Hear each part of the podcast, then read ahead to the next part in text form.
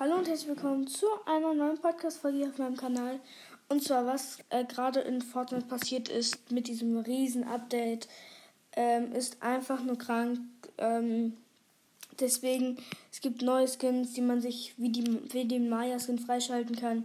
Nämlich, es gibt einmal den Black Flash Skin, Bla, Bla Blastoff, Dynamo Dancer, Firebrand und Hunter.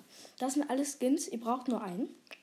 Dann könnt ihr euch die anderen konfigurieren. Das heißt, und dann noch das Em Emoji Cape. Da könnt ihr auch ein Emoji dranhängen.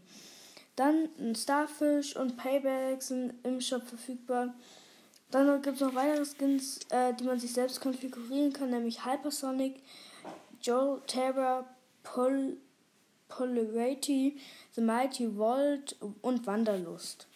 Ja, das war es auch schon wieder von der heutigen Einschub-Folge. Ich hoffe, sie hat euch gefallen.